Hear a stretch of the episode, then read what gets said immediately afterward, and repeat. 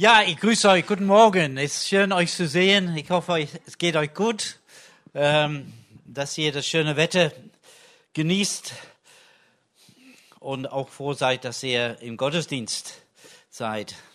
Ja, ich möchte, mein Titel ist äh, der Gott der Durchbrüche, denn unser Gott schafft Durchbrüche in verschiedene ähm, Lage.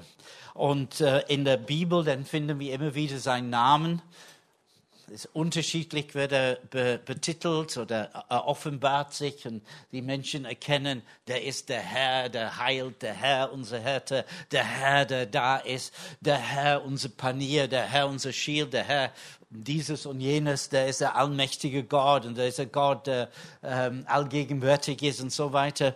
Und in dem Bibeltext, was ich gleich vorlesen will, in 2. Samuel Kapitel 5, dann lesen wir, dass er der Gott der Durchbrücke ist oder der Herr der Durchbrücke. Vielleicht lesen wir das in 2. Samuel finden wir es, äh, Kapitel 5, ab Vers 17. Die gleiche Geschichte finden wir auch ein zweites Mal in der Bibel in 1. Chronik, Kapitel 14. Da sind ein paar Einzelheiten, sind ein bisschen ähm, anders, aber es wird zweimal äh, uns äh, berichtet. Lass uns das zusammen lesen. Und als die Philister hörten, dass man David zum König über Israel gesalbt hatte, da zogen alle Philister herauf, um David zu suchen. Und David hörte es und zog in die Bergfeste hinab. Und die Philister waren gekommen und hatten sich in der Ebene Raphaim ausgebreitet. Da befragte David den Herrn, soll ich gegen die Philister hinaufziehen? Wirst du sie in meine Hand geben? Und der Herr sprach zu David, ziehe hinauf, denn ich werde die Philister gewiss in deine Hand geben.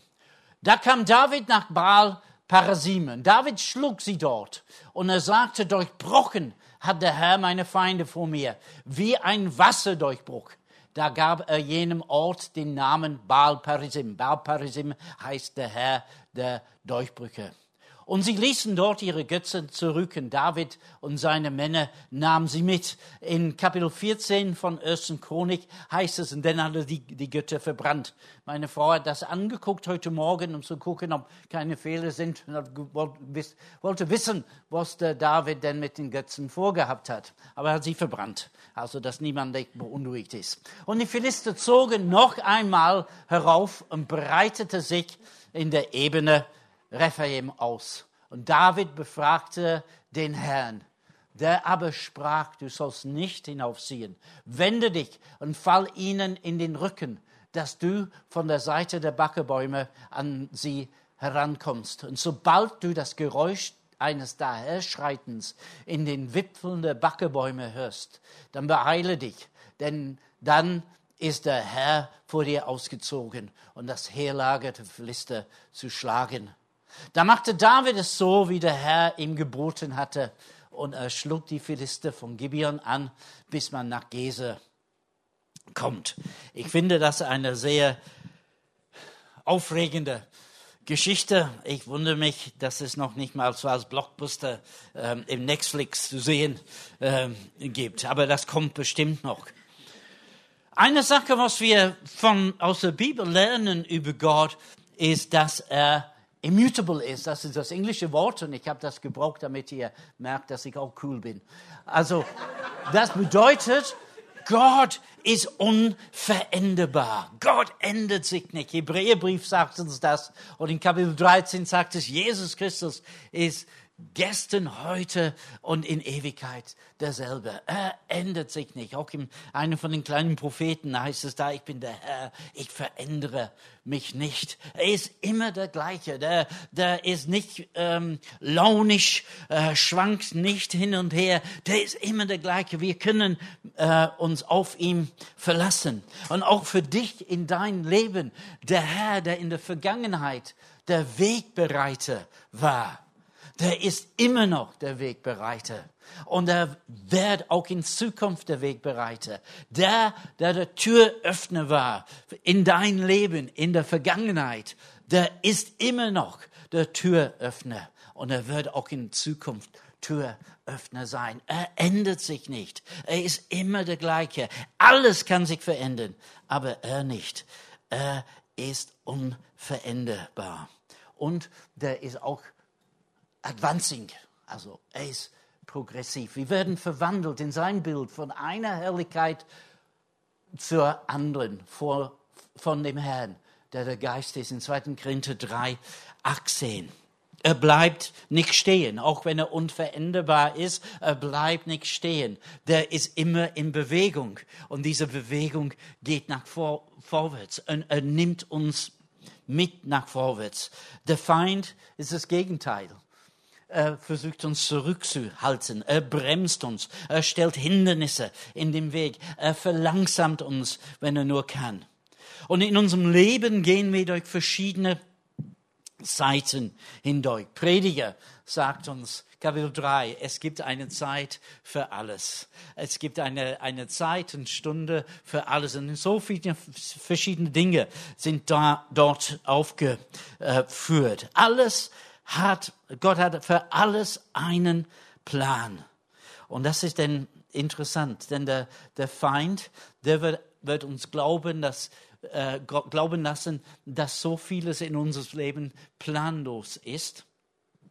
Das ist nur ein Kreislauf, Lauf, ein Cycle of Life. Andere Worte, wir gehen rum in, in Kreise. Alles hat keinen Sinn. Als ich Martin gehört hat heute Morgen und er sagte, sein Sohn hat, hat äh, ihm gesagt, ja, Papa, ich merke eine gewisse Unsicherheit in dein Leben. Vielleicht hat Martin zuerst gesagt, nicht schon wieder. Als ich, glaube ich, das erste Mal hier im Gottesdienst war, es muss denn über 20 Jahre her sein, der Martin hat den Gottesdienst geleitet. Und der Micha hat da hinten gesetzt. Und der Martin hat immer Micha angeschaut.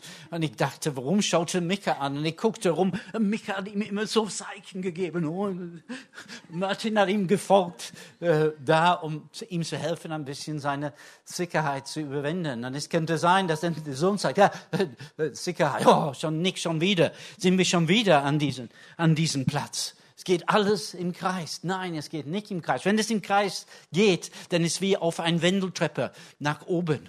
Und wenn du auf der gleichen Platz bist, du bist nicht auf der gleichen Platz, du bist auf eine höhere Ebene gekommen. Denn Gott ist progressiv von Herrlichkeit zu Herrlichkeit. Und mit ihm gehen wir vorwärts und mit ihm gehen wir höher. Wir haben diesen Kreislauf des Lebens. Ist nicht, oh, here we go again. Also schon wieder das Gleiche. Schon wieder auf den gleichen Punkt. Nein, mit Gott gehen wir weiter, nicht in einen Kreislauf. Manche Leute in unserer Zeit, die, die, die denken, das ist so. Und vielleicht, wenn man ohne Jesus lebt, kann das sein. Das im November kommt immer die Zeit der Depression. Und im Dezember dann die Ehekrise nach Weihnachten man so viel Geld ausgegeben hat oder was. Oder im September nach dem Urlaub, diese Finanz, Familienfinanzkrise, weil das Geld ist alles, alle weg. Jedes Jahr, Jahr ein, Jahr aus. Und das ist, wenn wir leben, aber ohne Jesus. Manche haben das Gefühl, dass sie stecken geblieben sind, dass nichts weitergeht. Man, man redet, besonders für Männer, mit 43 Jahren alt, dass sie ein Midlife-Crisis haben, wenn sie nicht mehr den Sinn des Lebens verstehen. Kann das sein, dass ein, ein Christ, jemand, der sein Leben Jesus gegeben hat, auch sowas äh, erlebt? Ich hoffe nicht, weil mit Gott sind wir immer in Bewegung. Es geht immer, immer weiter. Gott ist ein Gott, der uns ewige Heil schenkt, aber auch ein Gott, der uns ausbricht aus dem Kreislauf dieses Le Lebens, sodass wir weiter mit ihm, weiter vorwärts und weiter oben gehen können. Vor Jahren äh, gab es immer wieder äh, diese Bezeichnung W, Y, S, I, W, Y, G. Also what you see is what you, what you get. Früher haben den Computern, also die, die Jüngeren unter uns werden das nicht mehr wissen, aber man hat irgendwas geschrieben und das wird nicht Schriften, alles war immer das Gleiche. Man konnte das markieren und sagen, wir, wir wollen diese Schrift. Ich glaube, man drei verschiedene äh, äh, Schriftzüge zum Auswahl und dann man hat es gedruckt und es kam auf, den, auf dem Papier ganz anderes als auf dem Bildschirm. Und dann hat jemand, denn, also Microsoft wahrscheinlich, hat diese, diese Sache, also das, was auf dem Bildschirm ist, man konnte formatieren und so weiter, das ist, was man bekommen hat. Was man gesehen hat, ist das, was man auch bekommt aus, den, aus dem Drucker. Jetzt ist meine Frage, wie sehen wir Jesus? Sehen wir ihn als den Sohn Gottes? Oder sehen wir ihn als der Sohn des Zimmermanns? Er ging in Markus Kapitel 6 in seine Heimatstadt nach Nazareth. Und als er gepredigt hat, und irgendwie war eine Erwartung da, denn, denn sie haben wahrscheinlich von ihm gehört. Und alles, was passiert ist in der Großstadt, also nur ein paar Kilometer weit, ich glaube, ich habe es vergessen nachzuschauen, ich glaube, es ist 35 Kilometer weit in Kapernaum. So viele Dinge passiert. Und jetzt diese Redner, diese Gastredner, der kommt zu uns in der Synagoge und sie guckten ihn an und sie sagten, ist das nicht der Sohn des Zimmermanns. Und so, das ist, dann, dann können wir nichts erwarten. Dann können wir nichts erwarten von ihm. Der Sohn des Zimmermanns. Ja, er war der Sohn des Zimmermanns, aber auch der Sohn Gottes.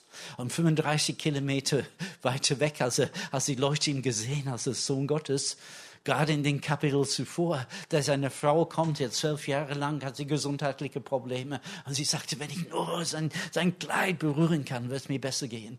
Und so ist es auch gewesen. Jesus hat gesagt, ich spürte, wie Kraft von mir gegangen ist. Und hat die Frau, die etwas ängstlich ist, ähm, ausgemacht, hat gesagt, dein Glaube hat dich geheilt, ist vollkommen geheilt. Mittlerweile er wollte dann ein Mädchen besuchen, auch krank war. Aber wegen dieser, seinem Aufenthalt bei dieser Frau ist es zu spät angekommen. Und sie haben gesagt, du sollst dich nicht mehr bemühen. Die Tochter ist, ist gestorben.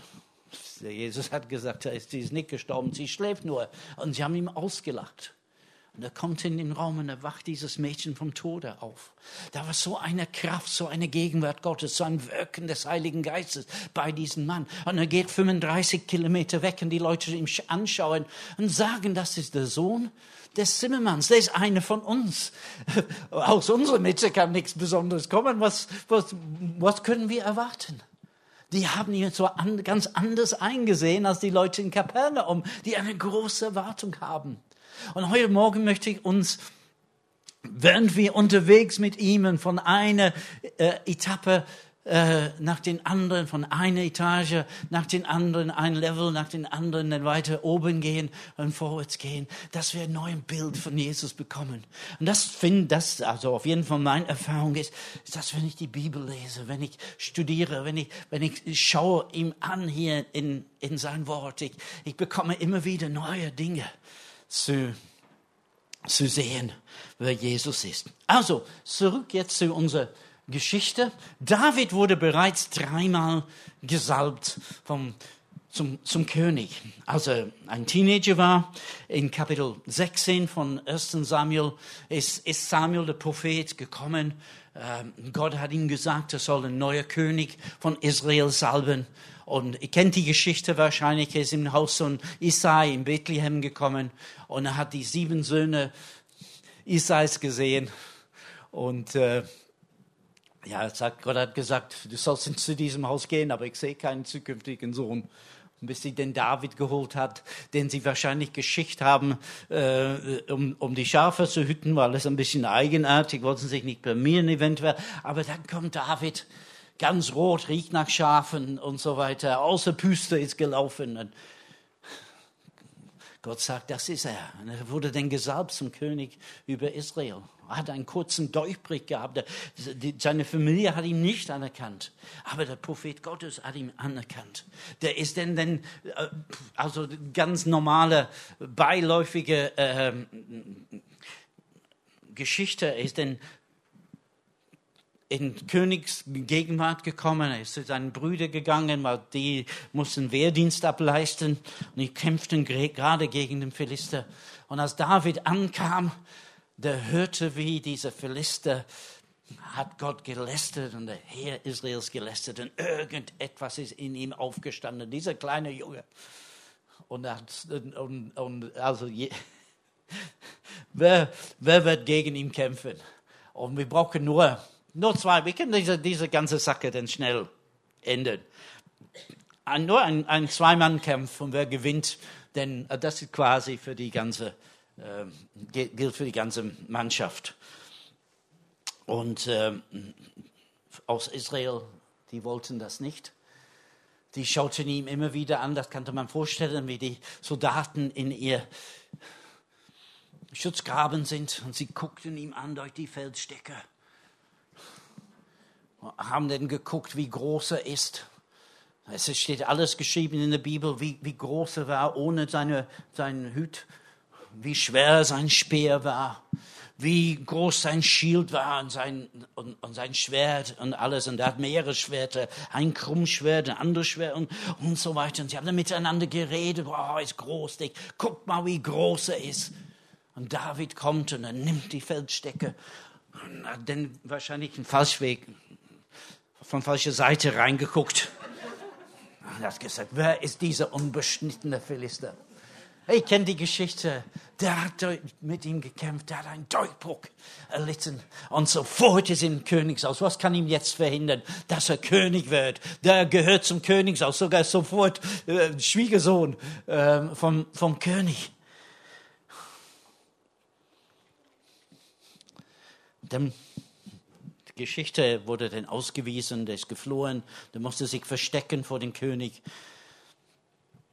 hat eine komische Gruppe von Leuten gefunden, die entmütigt waren, versagt waren und Schulden gehabt haben, die alle in den Kreislauf des Lebens waren. Und er hat sie dann rausgebracht in die Höhle von Abdullam. Er wurde hier Hauptmann und hat sie dann angeführt. Die Geschichte geht weiter, will das nicht in alle Einzelheiten erzählen, aber David wurde den König über Juda gesalbt von, von Stamm Juda, wo er herkam, und auch Benjamin, sie haben ihn anerkannt als König und er wurde gesalbt. Und dann ein bisschen später hat ganz Israel ihm gesalbt. Und die Bibel sagt, als, die, als David oder als die, als die Philister gehört haben, dass David gesalbt ist zum König über ganz Israel, dann haben sie sich aufgemacht Sie haben ihm gesucht. David hat diesen Kampf nicht provoziert. Sie haben ihm gesucht und wir haben gesagt, wir müssen das stoppen. Wir müssen das, bevor es denn weiter ausdehnt, wir müssen David denn stoppen. Der hat diese dreifache Salbung, jetzt der Heilige Geist ist dreimal auf ihm gekommen. Und dadurch hat er mehr Verantwortung bekommen. Der hat eine Bürde bekommen für das Land, aber auch viele Angriffe auf sich gezogen. Und äh, in, jetzt deswegen habe ich 2. Äh, Samuel 5 ausgewählt. Es steht da, dass die Philister in ganzer Kraft, alle haben sich versammelt, um gegen David zu kämpfen. Angriff war unprovoziert. Der, der Feind wollte seinen Aufstieg einfach stoppen. David hat gedacht, ich habe einen Durchbruch über die Philister erzielt. Damals in 1. Samuel Kapitel 17, als er Goliath geschlagen hat. Was für ein Sieg war das? Was für ein großartiger Sieg errungen. Dieser kleine Junge hat diesen, diesen Riesen denn getötet. Und Israel wurde siegreich. Was für ein Sieg. Und über die Jahre schien, als wenn er einen Kreis gelaufen haben und schon wieder war dieses Problem da. Wieder diese Situation, diese, dieses, dieses Problem, die Philister. Auch noch vor David hat Israel mit diesem Problem zu kämpfen. Der äh, Simson im Buch Richter, der musste gegen die Philister kämpfen. Saul ist gegen die Philister gekämpft. Auch Samuel war involviert. Sie haben die Bundeslade ge geklaut und, und, und so weiter. Immer wieder diese Sache, dieses Problem. Es schien, als wollte es nicht weggehen. Gott hat uns immer wieder Sieg gegeben. Wir haben einen Durchbruch bekommen. Aber es schien ein Jahr später, waren wir denn auf dem gleichen Platz. Falsch. Ein bisschen höher. Wir sind in Wendeltrappe nach oben, von Herrlichkeit zu Herrlichkeit, ein bisschen weiter. Wir sind vorwärts gegangen mit Gott. Wir sind nicht in die gleiche Situation. Und so kommt er. Und die, die Philister haben sich aufgereiht wie eine, eine Mauer. Die standen da und sie blockierten den, den Weg. Und David hat dann, und die, die stärksten Soldaten denn in der ersten Reihe vorne, die Mauer wird halten. Und David hat gefragt, Herr, soll ich gegen sie ausziehen? Und er sagt, geh. Und er sagt, dann wirst du mit mir sein. soll ich gehen, wirst du mit mir sein, wirst du in meine Hand geben? Und er sagte, ja, ich werde mit dir sein, ich werde die Philister in deine Hand geben. Und er hat sie angegriffen, also wahrscheinlich sehr schnell auf einen Punkt denn gezielt und sie geschlagen.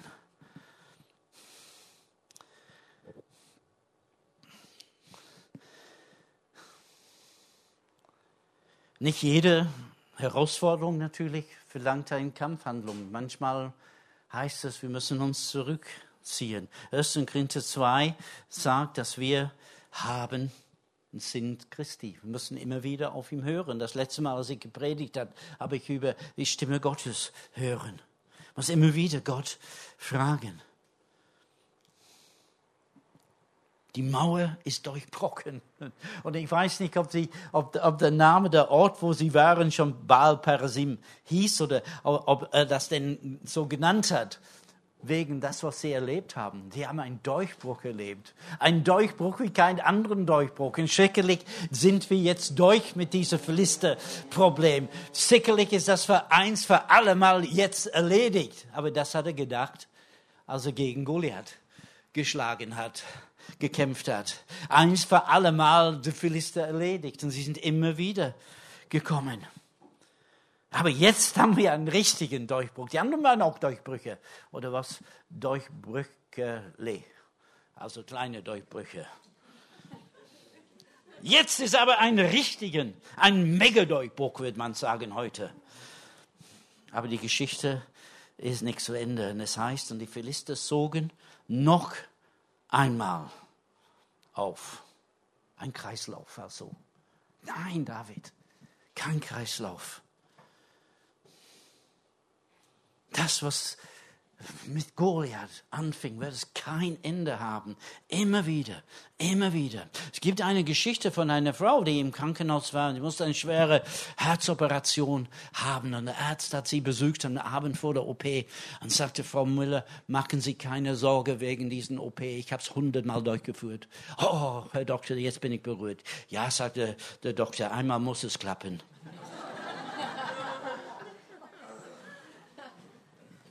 Aber es ist nicht so, dass David da stand und die Philister haben noch einmal aufgezogen. Er hat gesagt, einmal muss es klappen, dass wir eins für alle Mal besiegen.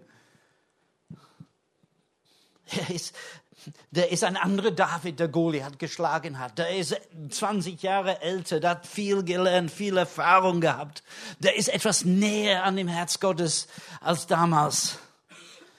Der Feind ist unerbittlich. Das heißt, noch einmal haben sie es angereiht, aufgezogen.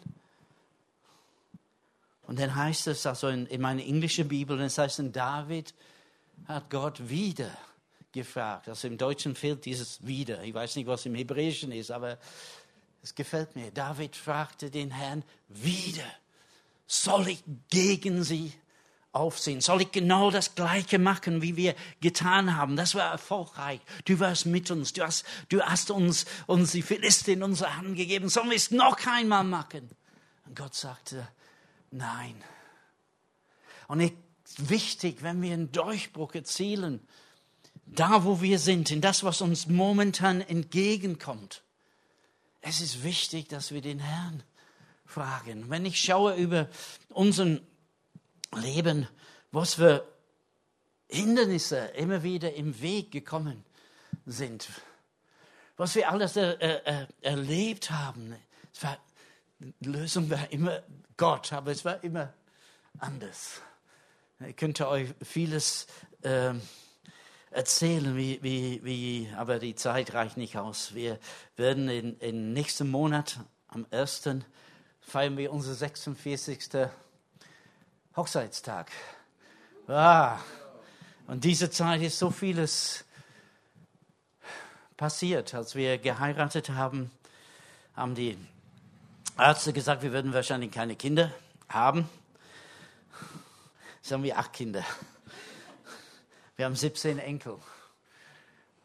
Und vor zwei Wochen kam unsere älteste Enkelin zu uns und sie hat gesagt, Opa, ich möchte, oder die kam zu mir zunächst, sie sagte, Opa, ich möchte jemanden vorstellen.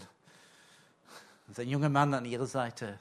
Das ist mein Freund aber ist mehr als ein Freund. Also ein Freund ist sich sehr durch die Inflation äh, vielleicht nicht das, was es früher war. Aber das ist mein enger Freund, wo wir ernste Absichten, wir sind noch nicht verlobt, aber ernste Absichten miteinander haben. Wirst du für uns beten? Denn, denn, die ganzen Eindrücke von der 46 Jahre, die gehen zurück in das, was wir erlebt haben. Ich habe auch das äh, äh, Ähnliche erlebt, wie Martin er, erzählt hat, äh, will seine Kinder fragen. Haben wir irgendetwas zu regeln? Ich habe auch den Eindruck, ich muss meine, meine Kinder auch fragen. Ich habe meinen mein ältester Sohn, der war irgendwo beruflich unterwegs und ist dann nach Stuttgart eingeflogen, spät abends. Und bei uns gibt es keine öffentlichen Verkehrsmittel. Nach hm, 4 Uhr nachmittags werden die Bürgersteige aufgegraben, da kommt man nicht weiter. Auf jeden Fall, ich habe gesagt, ich, ich hole ihn ab und ich habe gedacht, das ist eine gute Gelegenheit. Ich, ich würde ihm den, den fragen. Und äh, ich stieg im Auto, sind rausgefahren auf der Autobahn, wollte ein ähm, Gespräch mit ihm haben, aber dann ist sein Telefon ge geklingelt. Und alles das, was er beruflich nicht erledigen konnte an dem Tag, weil er unterwegs war, das wurde dann auf den Rückfahrt von Stuttgart nach, nach, nach Hause gemacht. Wir kamen nicht im Gespräch. Und dann äh, am, im Frühjahr wurde ich dann gebeten, ich sollte ähm, ein ähm, Gottesdienst halten, wo ein Ehepaar da war, eine 50-jährige Hochzeit gehabt haben. Und dann habe ich dann in der Predigt also so eine Ehethemen. Ich habe auch über einen Mann gesprochen, der Probleme mit seinem Vater gehabt hat. Und ein Freund hat zu ihm gesagt, du sollst, äh, du bist jetzt 38, du sollst 38 positive Dinge über deinen Vater aufschreiben. Und jedes Mal, wenn er mit seinem Vater gesprochen hat, versucht hat anzurufen oder irgendetwas, es gab so Streit, also dauert keine fünf Minuten ein Streit. Und äh, also denn sie waren in Urlaub und die auf den Rückfahrt, die, soll, die werden dann, Vater ist dann weggezogen, aber sie werden in der Nähe von seinem Wohnort dann vorbeifahren. Und der hat so eine Unruhe in sich und hat seine Frau gebeten zu, zu fahren. Ich weiß nicht, ob sie gerade ein Autophobie denn gerade überwunden hat, äh, aber sie ist dann gefahren und er saß da mit einem ein Stift und einem leeren Blatt Papier. Und sollte 38 Dinge positive Dinge aufschreiben über seinen Vater. Und die erste halbe Stunde ist ihm nichts eingefallen. Und dann irgendwann nach halben Stunde ist ihm doch etwas eingefallen, als er den, den irgendeinen Bus nach Hause verpasst hat. Dann hat sein Vater angerufen, ist gekommen, ihm abgeholt. Als er zwölf war, dann hat er das aufgeschrieben. Eine ganze Weile nicht, dann kam noch etwas und noch etwas. Und dann zum Schluss konnte er nicht so schnell schreiben, wie seine Gedanken gekommen ist. Und der äh, Zettel war dann, dann voll. Und hat seine Frau gesagt, ich soll jetzt vom, äh, vom ähm, Autobahn runterfahren, ich muss kurz zu meinem Vater. Und ist dann angehalten, angehalten, hat gesagt, bleib im Auto, das bestimmt keine fünf Minuten. Und er ist angegangen, geklopft oder geklingelt, Vater, komm zur Tür. Und er hat gesagt, Papa, ich möchte dir danken. All diese Dinge. Er hat sie dann schnell, so schnell er konnte, dann vorgelesen. Und das hat das Herz des Vaters irgendwie erweicht. Und sie haben sich im Arme umarmt und Versöhnung und so weiter. Und als ich das darüber geprägt war, das hat mich so gefallen, da kam der Gedanke, du musst mit deinem Sohn sprechen.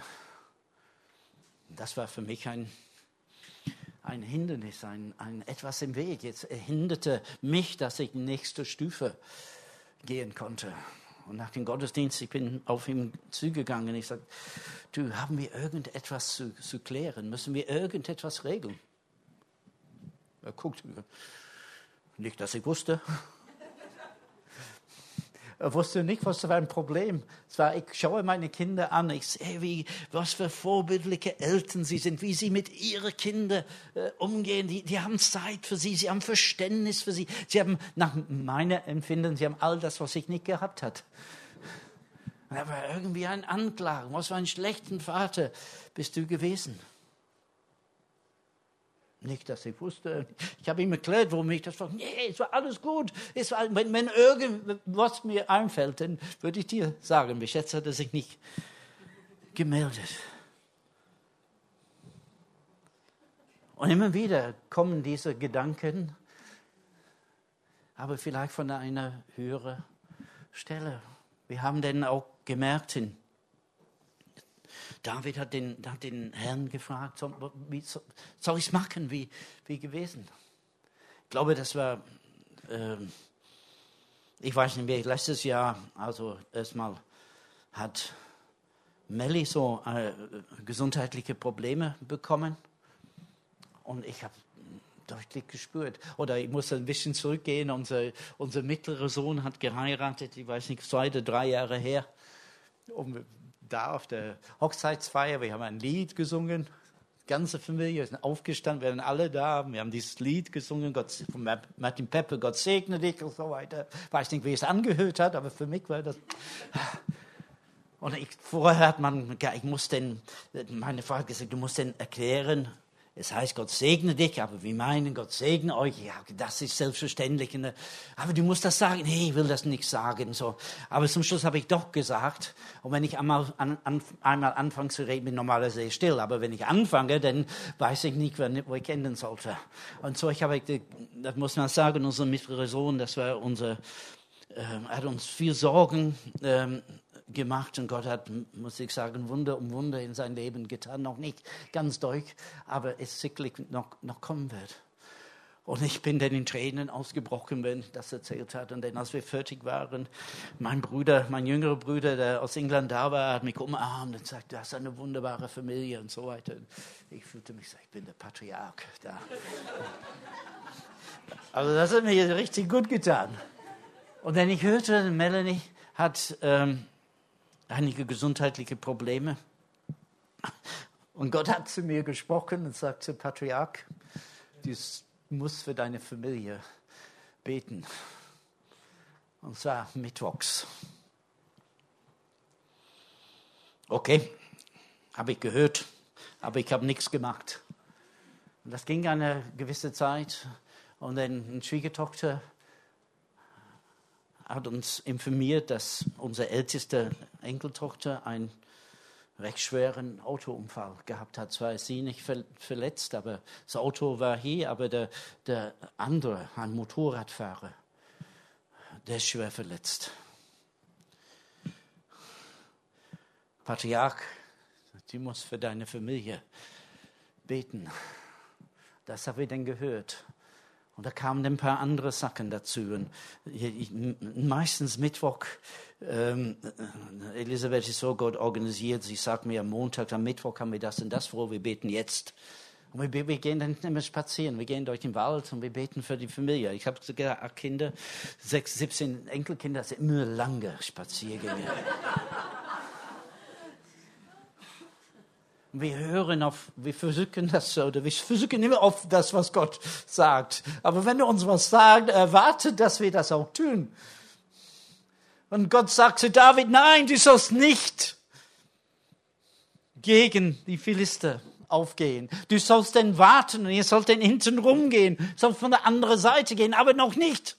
Erst wenn ihr das da rauschen eines Marschierens in, in den Wipfelbäumen, wenn, wenn oh, ich habe schöne Bild, Moment. Ja, wenn die, wenn die, äh, wenn in dem Wipfel der Bäume es beginnt zu bewegen und zu rascheln und hört, als wenn eine, eine himmlische Heer marschiert, dann sollst du denn eingreifen. Und das ist das, was passiert ist. Und sie haben die Philister wirklich geschlagen. Wir hören nichts mehr von ihnen. Sie waren irgendwie noch da, aber sie waren nicht mehr diese Bedrohung, die sie gewesen waren seit den, seit den Tagen von Simpsons. Die, die, diese, dieser Durchbruch ist denn endgültig gekommen, obwohl sie viele Durchbrüche gehabt haben in ihrem Kampf gegen Goliath. So wie du in deinem Leben viele Durchbrüche erlebt hast, aber vielleicht noch nicht das ganz Große, aber es kommt. Und wir müssen einfach dranbleiben und immer wieder hören auf das, was Gott gesagt hat und das, was er dir gesagt hat in der Vergangenheit, erwartet, dass du das auch umsetzt. Und nicht nur, es geht nicht nur um Hören, sondern es geht um das Tun, das Aufführen, was du tun solltest.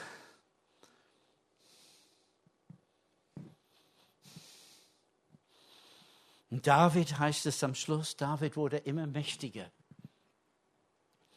Und der Gott der Heerscharen war mit ihm. Gott hat noch was ganz Besonderes vor für ihn, was mein Herz immer berührt, wenn ich das lese. Denn Kapitel 6 er brachte die Bundeslade nach Jerusalem. In ein einfachen Zelt aufgebaut, die Bundeslade, die Gegenwart Gottes, was denn eigentlich in der Stiftshütte unsichtbar war.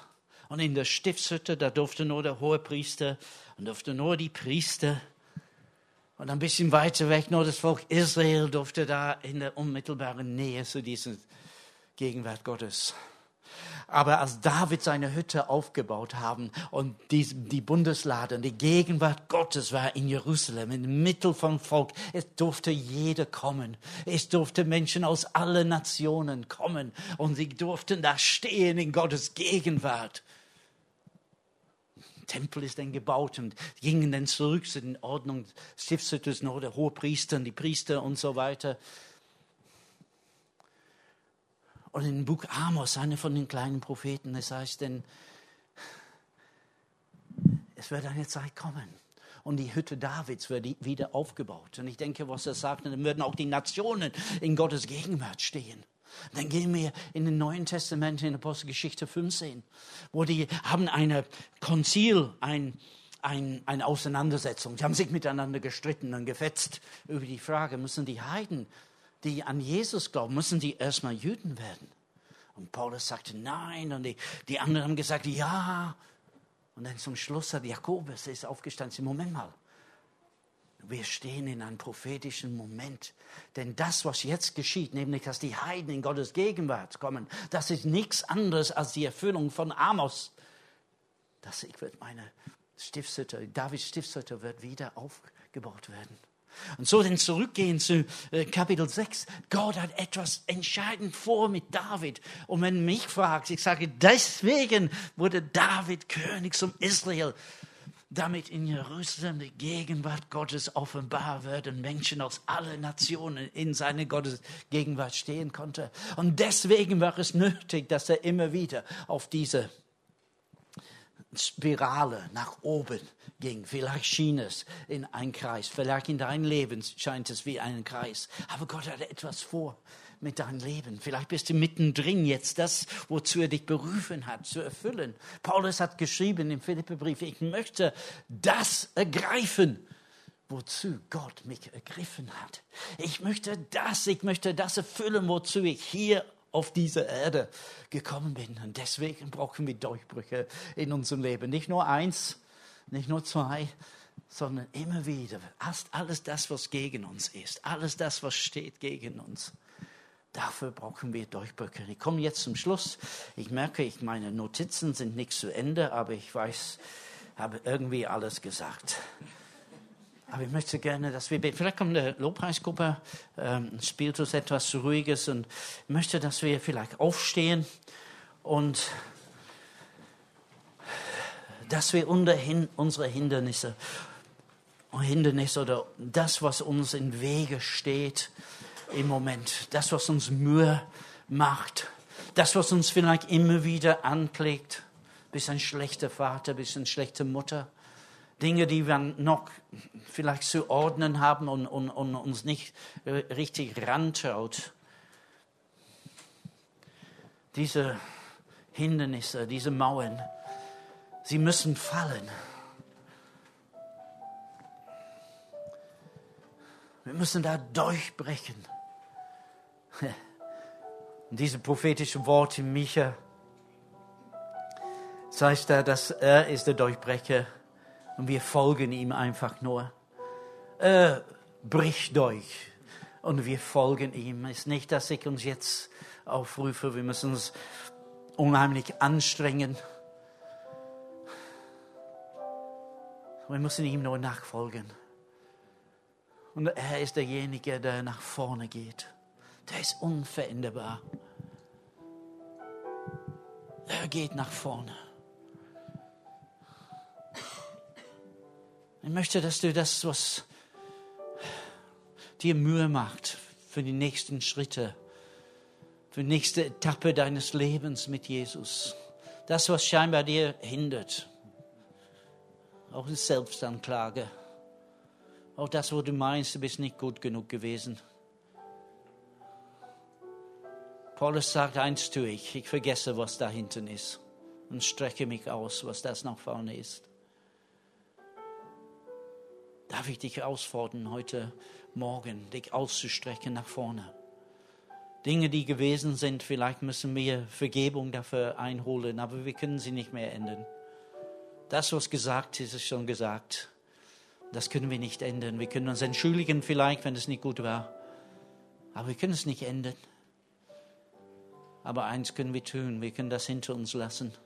Morgen würde ich anders leben.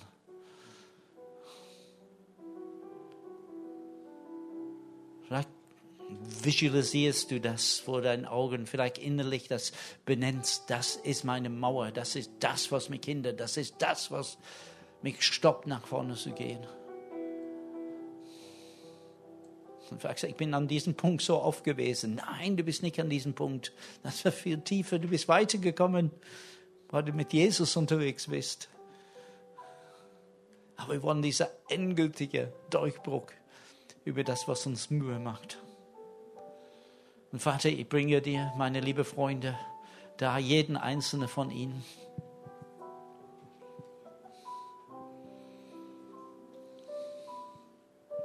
Und ich bitte dich für die nächste Etappe, für das, was sie gerade, was im Wege steht, das, was die Straße blockiert.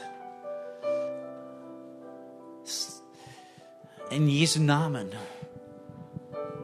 du schenkst einen Durchbruch, Durchbruch jetzt. In Jesu Namen, wir danken dir, dass wir nach vorne gehen können, dass wir nach vorne streben können. Vielen Dank, Herr Jesus. Es muss nicht alles so negativ sein, was ich aus der, aus der Vergangenheit überwinden. Das sind positive Dinge, Verheißungen, die Gott uns gegeben hat. Und wir kommen nicht in sie hinein. Wir haben verheißenes Land einzunehmen. Aber da sind, da, da sind ein, ein Jordan davor, das ist ein Jericho im Weg. Und wir müssen das einnehmen. Wir müssen dadurch brechen. Es ist ein guter Kampf den wir zu kämpfen, kämpfen haben. Es ist ein guter Weg, den wir mit Gott gehen. Es ist ein Lauf, was wir zu laufen haben, mit Hindernissen. Aber wir können sie überwinden im Namen Jesus. Und so, Herr, wir rufen deinen Namen an heute Morgen. Der Herr, der Durchbruch, der Durchbrücker. Der Herr, der Durchbruch schenkt. Und wir sagen, Herr, das brauchen wir in und Leben unserer Familie, im Leben unserer Gemeinde, in unserem persönlichen Leben mit dir, Herr. Wir brauchen Durchbrüche, brauchen Durchbrüche im Geschäftsleben. Wir brauchen Durchbrüche in finanzieller, finanzieller Hinsicht. Wir, wir brauchen Durchbrüche bezüglich unserer Gesundheit. In Jesu Namen, in Jesu Namen. Wir sagen, diese Mauern werden fallen und es wird ein Weg, es wird eine Bresche geschlagen hindurch. Und wir gehen mit dir, du Durchbrecher. Gott der Durchbruch schenkt. Wir gehen mit dir durch diese Mauern und beginnen diese neue Etappe. Herr, ich danke dir dafür und ich preise dich. Dir sei Ehre, Jesus. Du bist der Große. Du bist großer Herr. Unveränderlich. Immer nach vorne schreitend und uns mitnehmend. Vielen herzlichen Dank.